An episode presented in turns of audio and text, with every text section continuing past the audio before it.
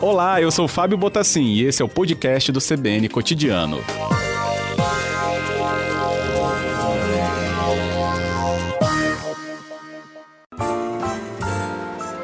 Retrabalho. Oferecimento Med Senior. O plano de saúde da geração mais protegida. Nosso quadro Retrabalho no Ar, recebendo os nossos comentaristas nesta quarta-feira, Alberto Nemer e Cássio Moro. Bem-vindo também aqui, Cássio Moro, junto com o Nemer, para a gente conversar um pouco hoje de um assunto, então, é interessante para o nosso ouvinte também ficar atento.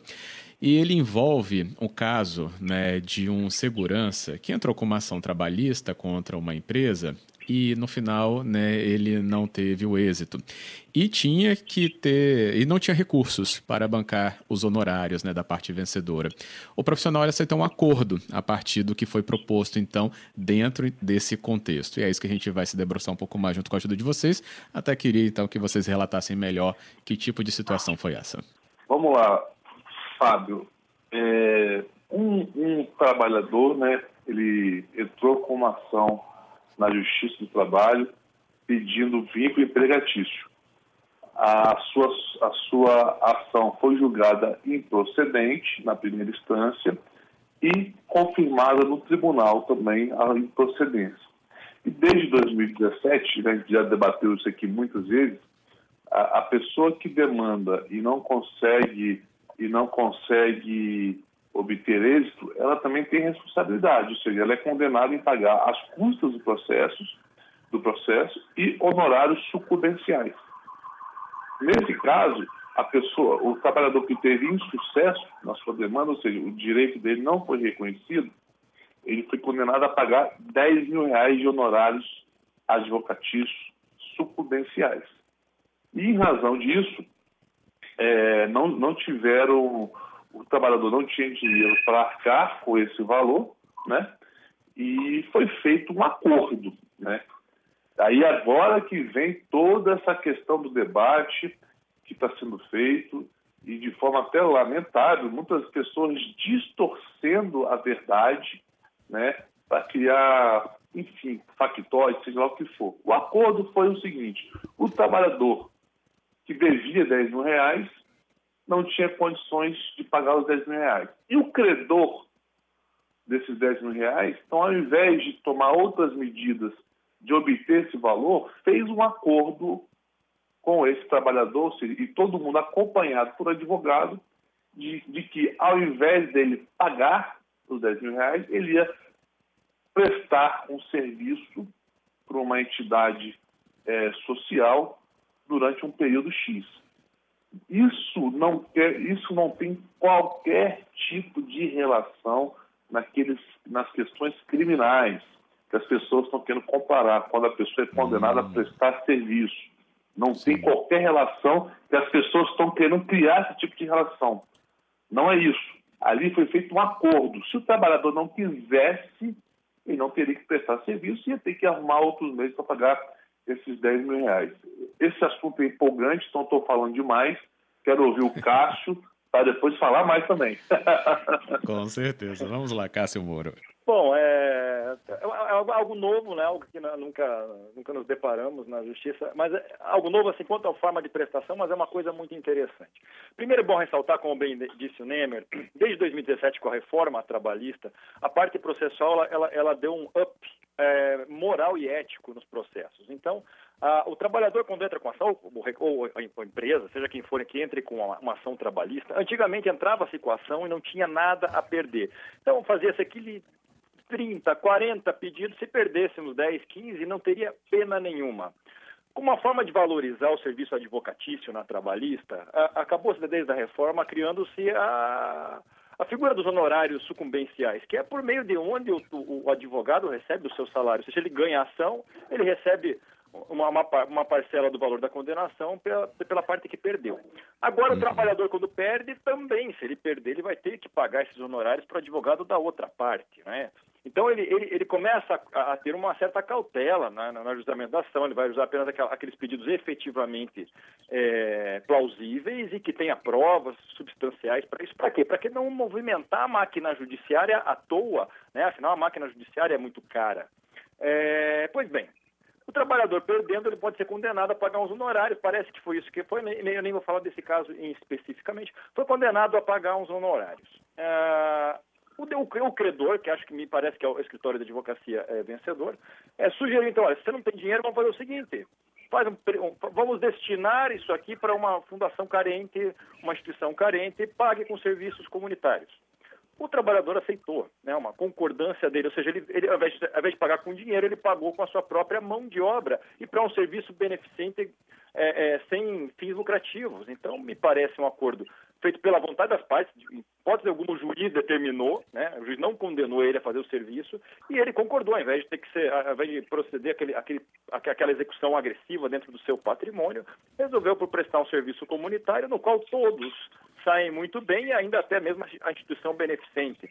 Então, me parece bastante lícito, rápido, ágil e barato para todo mundo. Foi uma ótima solução encontrada pelas partes e o juiz apenas homologou o acordo, já que as partes é, possuem capacidade para fazer esse tipo de acordo. Não tem nada de aviltante, muito pelo contrário, algo engrandecedor, incentiva as partes a, a realizar atividades é, beneficentes dessa forma. É bem verdade, vale ressaltar, como a Nema disse, isso não é uma condenação, não parte da Justiça do Trabalho. O, a Justiça do Trabalho apenas homologou esse tipo de acordo, substituindo uma verba é, é em dinheiro por uma prestação de serviços comunitários. É isso. Ótimo Acho. esclarecer isso. É, antes do Nemer né, pontuar também, é, queria até ressaltar que esse caso, inclusive, que a gente está trabalhando né, nessa discussão com vocês e os ouvintes, é um caso que correu na Justiça de Vitória, né, na 11ª Vara Trabalhista aqui da capital do Espírito Santo. Então é um caso né, do, da nossa jurisdição, se a gente chamasse assim. E aí, Nemer? Exato. Então, é, e, de forma é, ampla e subjetiva, Fábio, é, o que acontece? Não há como, na Justiça do Trabalho, o juiz condenar qualquer pessoa para esse tipo de serviço. Não é isso que aconteceu. E não é isso que pode acontecer. Um acordo, quando o objeto é lícito, tudo é possível. É possível, por exemplo, quando o empregado é condenado a pagar honorários sucumbenciais, ao invés de pagar os honorários, a, ele a fazer um acordo e doar X cesta básica para uma instituição carente, é possível. Então, assim, então é para deixar muito claro para a população para os empregados, empregadores, aqueles que eventualmente vão demandar no Justiça do Trabalho, que não tem como ser condenado a qualquer tipo de prestação de serviço. Isso pode ser objeto de acordo? Pode. Isso é ilegal? Hipótese alguma. É totalmente legal, não há, na minha opinião, qualquer ilicitude em relação a isso. Pelo contrário, até ratifico e concordo plenamente com o Cássio, é uma atitude até muito positiva, porque você, primeiro, resolve um problema, segundo, não desonera aquela pessoa num valor alto, e terceiro, beneficia um terceiro. Um terceiro ainda é beneficiado com um serviço totalmente condizente, decente, sem qualquer tipo de humilhação.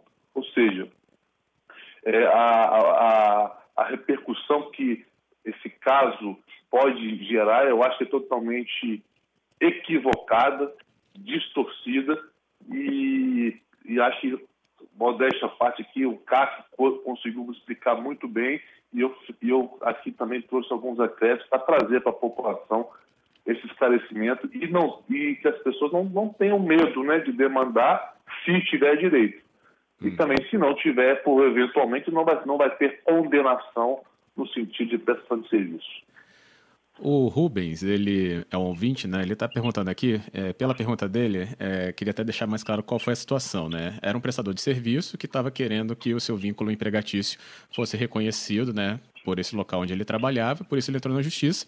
Não teve o êxito, né? Conforme as provas, né? Foram sendo é, produzidas aí no decorrer do processo, então não houve esse reconhecimento e como, né? Esse pagamento do sucumbencial, né? Na condenação sobre é, sucumbencial, aí houve o acordo, né? Então, junto com a parte vencedora, eu próprio, né? Ali também no uhum. âmbito do juiz, chegar a esse ponto, então, da prestação de serviço, Rubens. Por isso que a gente está, então, falando sobre esse ponto.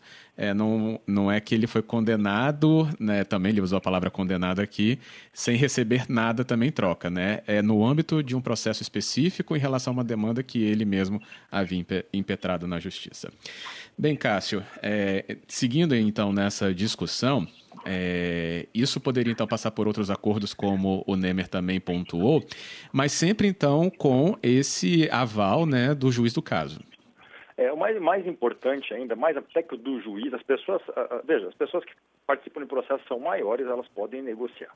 É, é importante saber que é, o, o, o, devedor, seja ele empresa, seja ele trabalhador, ele não pode chegar lá e propor, não, eu quero pagar com serviços, é, é, é serviços para terceiros, hum, eu vou pagar com cesta básica que vai ser homologado. Não, principalmente isso tem que partir do credor. O credor, veja, o credor tem um direito de receber dinheiro esse credor é que pode falar, olha, já que você não pode me pagar em dinheiro, que tal fazer um serviço comunitário? Então, parte um pouco da benevolência e do interesse do credor. E aí, se ele concordar e o trabalhador ou a empresa que for condenada, qual seja, é, quiser fazer isso, perfeito. Né? E daí, é claro, pra, como, é, como vai para por fim a um processo, ele precisa de uma homologação do juízo, que pode recusar hum. a empresa a fazer isso. Exatamente. Até para completar, Cássio, Cássio e Fábio, é, cabe ao juiz né, homologar ou não o acordo. E por óbvio, né, o, o juiz não vai homologar nada, nada, nada que seja ilícito, que seja imoral, que seja algo nesse sentido. E, por exemplo, o, magistrado que homologou esse acordo é um magistrado de alta capacidade, de alta, é, de goza de pleno respeito com as partes, com os advogados, ou seja, e ele não fez mais do que cumprir o seu papel de homologar e pacificar um problema sem qualquer tipo de licitude. Então, até fica aqui meus, meus parabéns pela, pela, ao magistrado pela atitude. Ótimo. Bem, como vocês disseram né, nessa condução, isso né, pode estava previsto desde 2017, quando houve aquela reforma trabalhista. Tem dispositivos na reforma que a gente também ainda não teve né, ainda é, amplo, amplo uso né, desses mecanismos que a reforma ainda possui.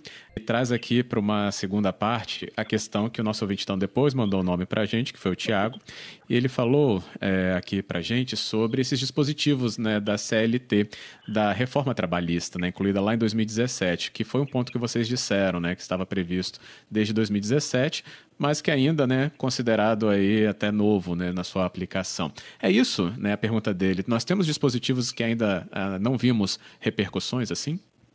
É, Fábio, é, veja, o ouvinte fez uma pergunta bem interessante. Nós estamos ainda, claro, faz três anos, vai fazer três anos que nós temos uma reforma de 2017 e ainda muitas coisas são muito, muito novas.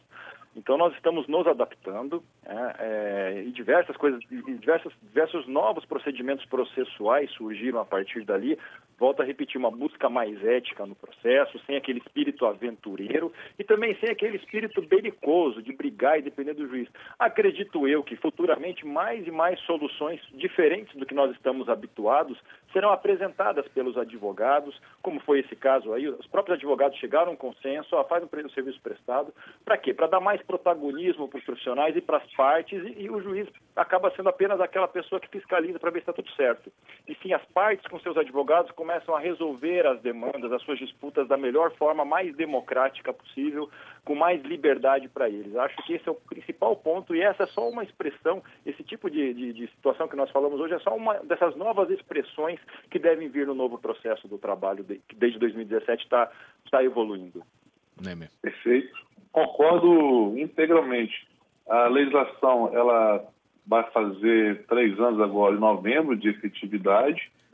É, trouxe diversas inovações, mas vem sendo aplicada todas as suas alterações sendo bem aplicado, com uma ou outra questão alterada pelo STF, mas sem qualquer mistério e dificuldades.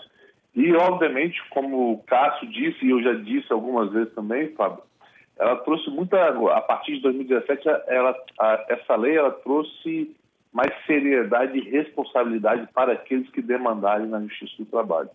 Então, acabando assim com aquelas, aquelas ações aventureiras né, que a gente costumava dizer em outros episódios aqui do Retrabalho.